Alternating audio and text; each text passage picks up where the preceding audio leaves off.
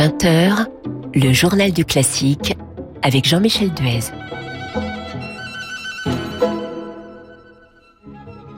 Bonsoir, ravi de vous retrouver tout au long de cette semaine pour le journal du classique dont l'invité ce soir sera le jeune chef d'orchestre Valentin Tourné qui a enregistré l'un des chefs-d'œuvre de Rameau les Indes galantes à la tête de son orchestre La Chapelle harmonique avec une très belle distribution. Mais tout d'abord, quelques nouvelles de l'actualité musicale et cette très belle réussite pour le Festival de Pâques d'Aix-en-Provence, qui s'est achevé hier soir par une carte blanche à Renaud Capuçon, que vous avez d'ailleurs pu suivre en direct sur Radio Classique. Cette année, à cause de la fermeture des salles, les 16 concerts du festival sans public ont été diffusés sur le site festivalpac.com et ils ont rassemblé près d'un million et demi de spectateurs, une première et un record historique pour un festival de musique classique en France, notent les organisateurs. De son côté, Renaud Capuçon, le directeur artistique, souligne sur Twitter que le festival aura été comme une oasis de musique et de bonheur retrouvé. Et Renaud Capuçon donne rendez-vous pour l'an prochain du 8 au 21 avril pour la prochaine édition de ce festival de Pâques d'Aix-en-Provence. L'orchestre Divertimento va faire l'objet d'un film qui sera réalisé par Marie Castille-Mention-Char. Ce film racontera la jeunesse de cet orchestre qui a été créé en 1998 par la chef Zaya Ziouani. Le tournage est prévu cet été à partir de la mi-juin en Ile-de-France et d'ici là, la réalisatrice recherche de jeunes musiciens et musiciennes. Plusieurs catégories d'âge sont concernées, de jeunes altistes entre 11 et 13 ans, des musiciens de formation classique entre 16 et 19 ans, et enfin, quatre rôles sont à pourvoir pour des enfants cette fois sans expérience musicale entre 4 et 11 ans. Les candidatures sont à adresser à l'adresse mail suivante diverticasting@gmail.com et pour plus d'informations, je vous invite à lire l'article de Philippe Gauss sur notre site radioclassique.fr à la rubrique Actualité du classique. Le journal du classique avec Jean-Michel Duez. Et pour terminer ce tour d'horizon de l'actualité musicale, nous allons à l'Opéra de Marseille où a eu lieu hier l'enregistrement des pêcheurs de perles de Bizet. Deux représentations en version de concert étaient prévues hier et mercredi prochain avec une très belle distribution. Patricia Chioffi dans le rôle de Leila, Julien Dran dans celui de Nadir et Jérôme Boutillier dans celui de Zurga sous la direction de Gaspard Brécourt à la tête de l'orchestre et du chœur de l'Opéra de Marseille. À défaut malheureusement de spectateurs dans la salle, eh bien Maurice Xiberas, le directeur de l'Opéra de Marseille, a décidé d'enregistrer ces pêcheurs de perles que l'on pourra prochainement écouter sur le site de l'Opéra de Marseille.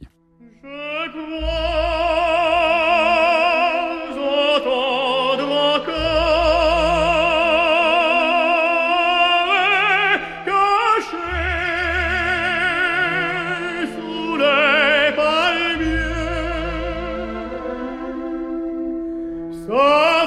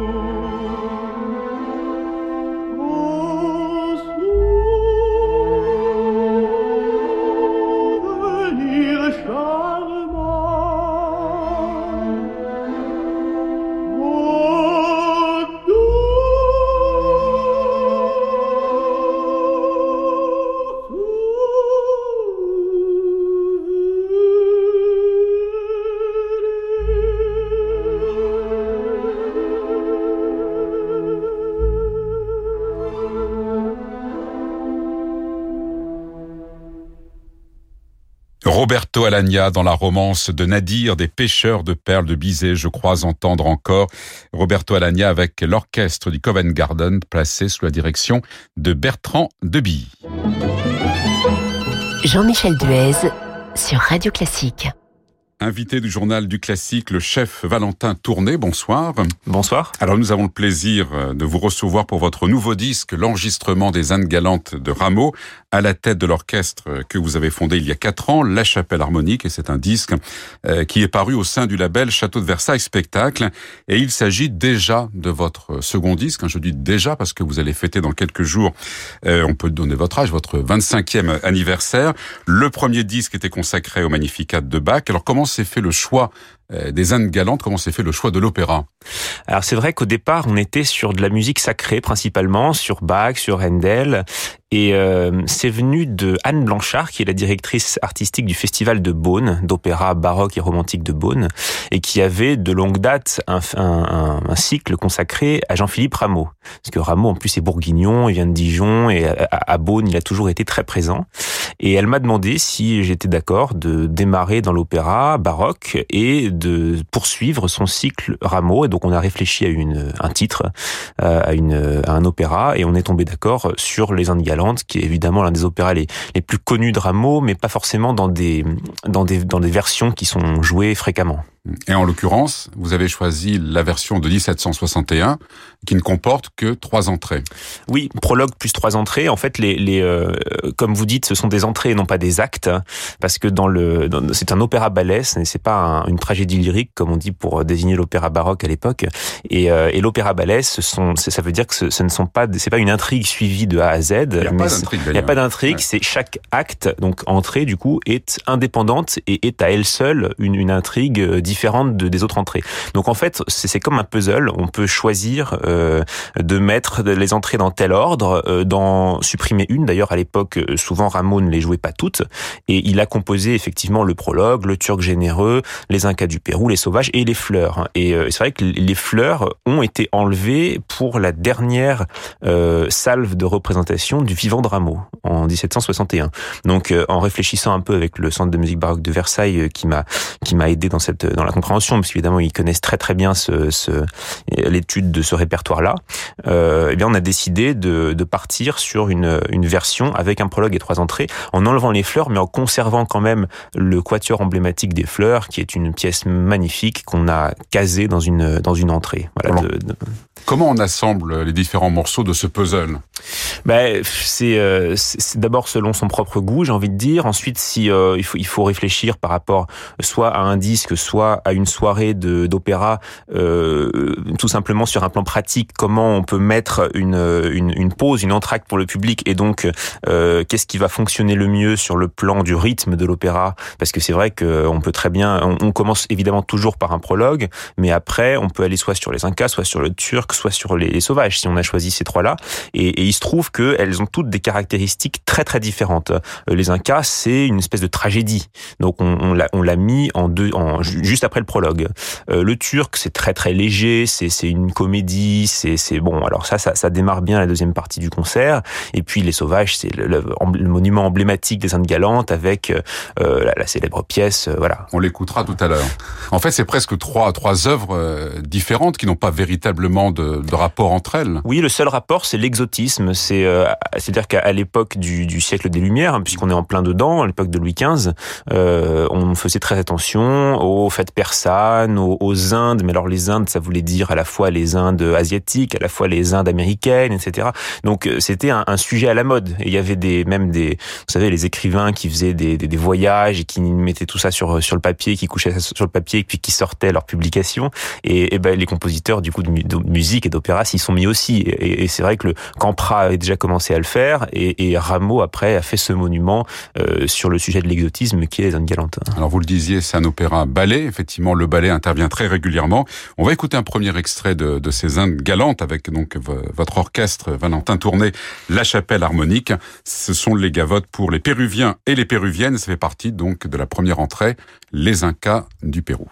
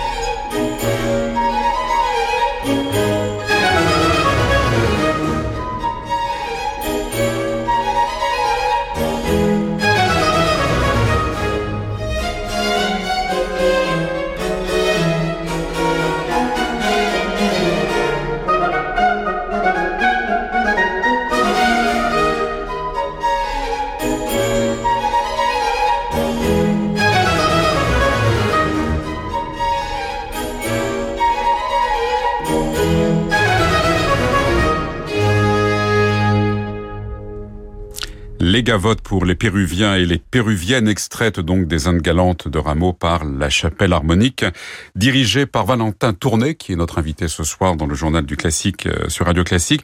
Alors Valentin Tourné, on va parler un petit peu du lieu euh, d'enregistrement, qui est un lieu vraiment exceptionnel et unique, puisque c'est le château de Versailles. Mais vous n'avez pas enregistré les Indes galantes à l'Opéra. Vous avez fait un autre choix, une autre salle. Pourquoi? Oui, parce que le, label Château de Versailles Spectacle, le but c'est d'enregistrer dans le château. Alors dans le château, il y a tellement d'endroits possibles, c'est grand. Alors la musique sacrée, évidemment, ça va dans la chapelle royale, mais la musique d'opéra ou la musique de chambre, là, il y a plusieurs choix possibles. Effectivement, il y a ceux qui choisissent d'enregistrer à l'opéra, qui a une acoustique toujours un petit peu sèche, parce que c'est une très grande salle, c'est une maison d'opéra comme hein, comme les Garnier ou d'autres. Euh, et puis euh, il y a d'autres possibilités. Ce sont euh, bah, soit les salles des croisades, soit les galeries des batailles, galeries des glaces, etc. Et en l'occurrence, nous, on a fait le choix de la salle des croisades. Hein. Euh, pourquoi? C'est une salle qui géographiquement est située entre l'opéra et la chapelle, donc dans la même aile du château, qui est très pratique d'accès et qui a une acoustique un tout petit peu plus généreuse en termes de, réverbération, sans aller toutefois dans l'excès. Et, moi, ça me convenait particulièrement parce que j'aime bien quand euh, on n'est pas dans une dans une trop grande sécheresse. J'ai toujours été habitué depuis tout petit à jouer dans des églises, à faire des concerts de musique sacrée, etc. Donc tout d'un coup, d'être dans quelque chose de, très très sec, euh, ça me perturbait un peu. Donc je, me suis dit qu'on allait plutôt partir sur une salle telle que celle-ci, et je suis assez content du, du résultat en termes d'acoustique. On va parler aussi un petit peu des, des chanteurs. Là, vous avez réuni un très joli cast, des chanteurs qui sont habitués, en tout cas, à ce, à ce répertoire. Ça, c'était évidemment primordial. Oui, oui, oui, mais tout à fait. Il y a effectivement, il y a Emmanuel de Negri, il y a Anna Quintance, euh, bon, des chanteurs euh, baroqueux, comme on dit, ceux qui ont l'habitude du style, d'autres qui ont un peu moins l'habitude du style, mais par exemple, euh, je pense à, Alexandre Duhamel, qui est un, un chanteur, de, un bel cantiste, mais qui, mais par, qui a déjà mais, chanté, mais qui a déjà chanté Rameau, qui était dans la production à l'Opéra Bastille et que, qui m'avait d'ailleurs pas mal impressionné quand j'avais été le voir. Et donc effectivement, c'était, on voulait pas être absolument puriste en prenant que des chanteurs rompus au style baroque, mais on, on, avec Laurent Brunner, le, patron du château des spectacles, le château de Versailles, on, on, a quand même fait la sélection en fonction de nos goûts respectifs et du, potentiel de certains chanteurs à se mettre au style. Donc avec certains, j'ai travaillé un peu plus en amont qu'avec d'autres pour justement essayer d'imbriquer toutes les pièces euh, par rapport au, au style ramiste. Alors quand vous dites, j'ai écouté Alexandre Duhamel effectivement dans cette production de, de l'Opéra Bastille, quand vous y étiez, vous étiez un spectateur différent, vous preniez des notes, savoir un petit peu ce que vous vous alliez faire après ou, ben, en ou fait, pas. Comment ça se passe? La production de, de l'Opéra Bastille, je l'ai, j'étais là à la Générale, j'ai vu ça entre euh, notre première à Beaune et notre seconde à Versailles. Donc on avait déjà fait nos Indes galantes. D'ailleurs, il y avait une partie de notre casting qui s'est retrouvée dans la salle à écouter aussi. Et, euh, et, et donc j'ai comparé un peu les, les choix de, de, de Leonardo Garcia Larcon, ouais. qui est un chef que j'apprécie beaucoup et voilà qui a fait une, un, un, magnifique opéra.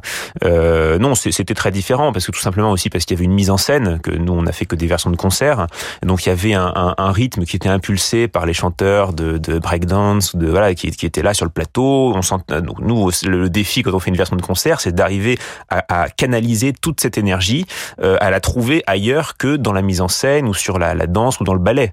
Et euh, oui, effectivement, c'était très très impressionnant de découvrir certains chanteurs qui sont pas forcément du tout des, des chanteurs de euh, qui connaissent le style baroque euh, s'initier quelque part pour une production à l'Opéra Bastille et s'y mettre. Alors Valentin Tourné, on va écouter un nouvel extrait de ces Indes galantes. Là, c'est le Turc généreux, donc c'est la, la, deuxième entrée dans la version de 1761, et ce sont les tambourins pour les matelots provençaux et les matelotes provençales.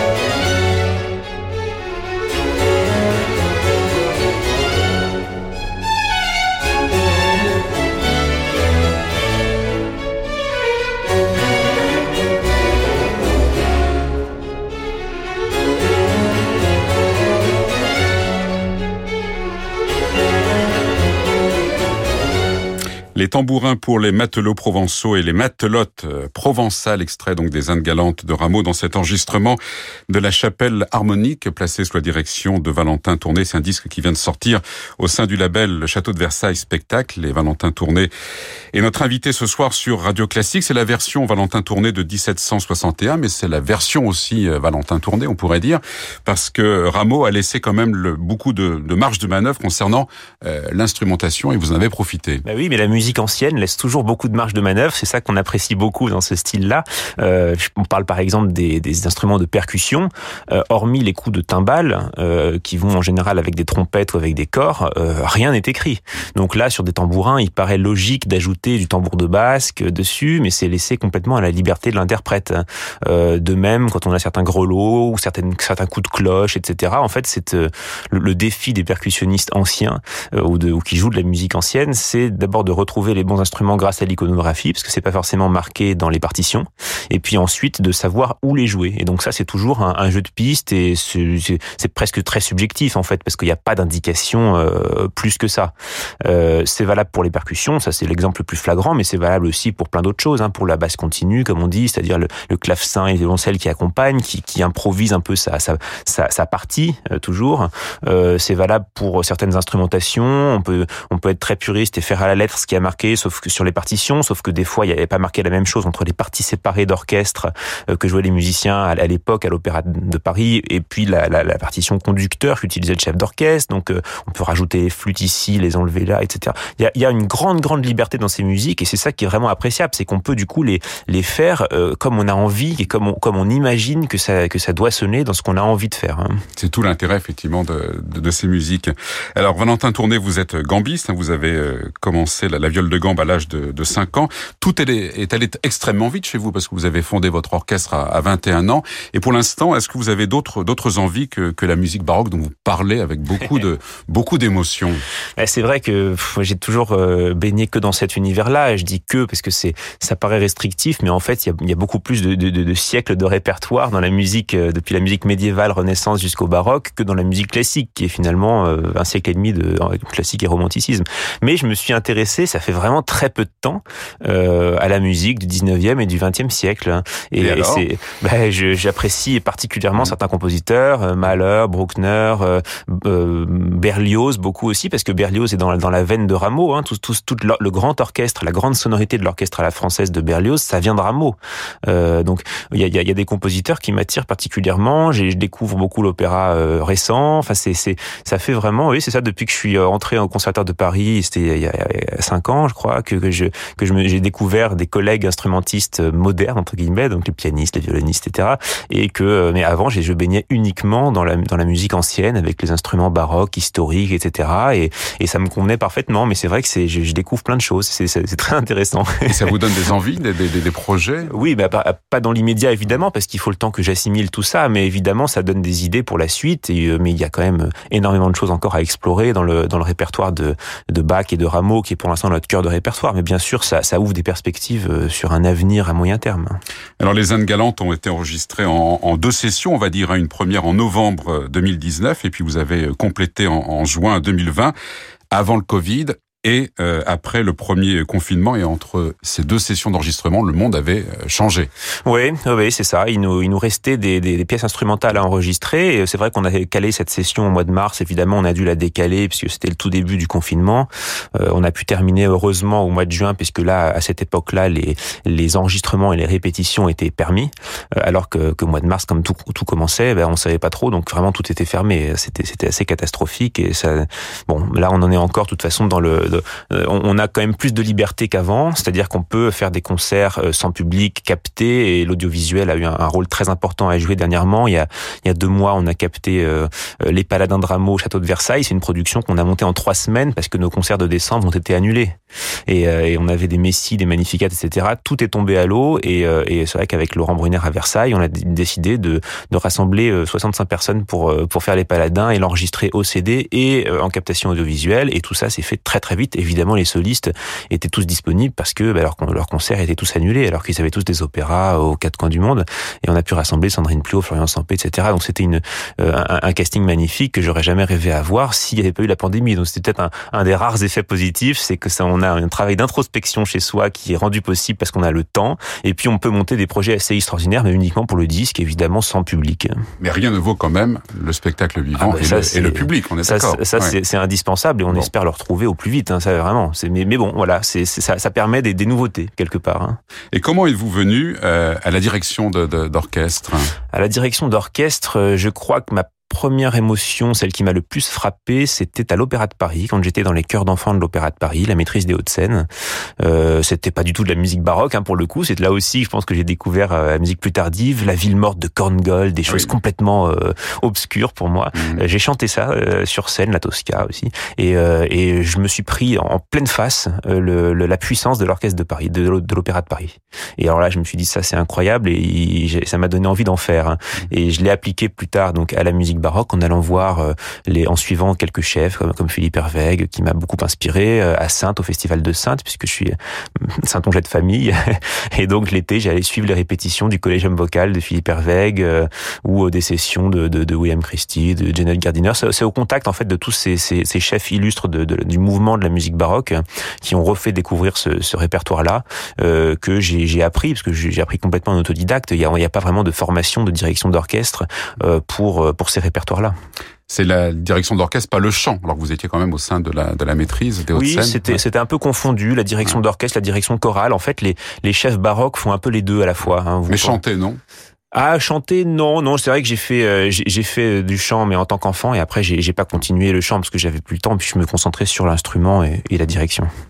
Alors on va écouter puis on va vous remercier aussi d'être venu ce soir sur Radio Classique pour présenter donc les, les Indes galantes que vous avez enregistrées avec votre orchestre, la, Chapelle harmonique. Ce sont les deux tubes hein, de, ces Indes galantes, c'est le, les, les, Sauvages, la danse du grand calumet de la paix et le duo entre Zima et Adario.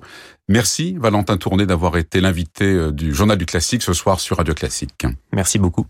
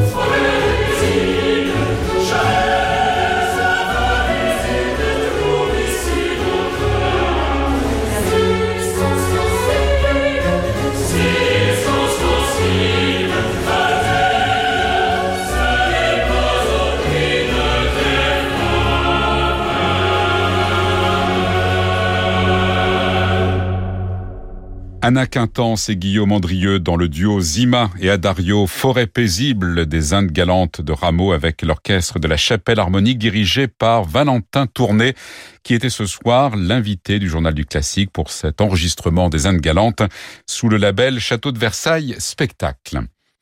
C'est la fin de ce journal du classique. Merci à Laetitia Montanari pour la réalisation. Je vous retrouve demain soir à 20h et notre invité sera la mezzo-soprano Vardoui Abrahamian pour son premier disque Rhapsody, un très beau récital d'air d'opéra en hommage à la cantatrice Pauline Viardot. Dans l'immédiat, c'est bien sûr Francis Drezel qui vous accompagne avec ses variations. Très belle soirée et à demain.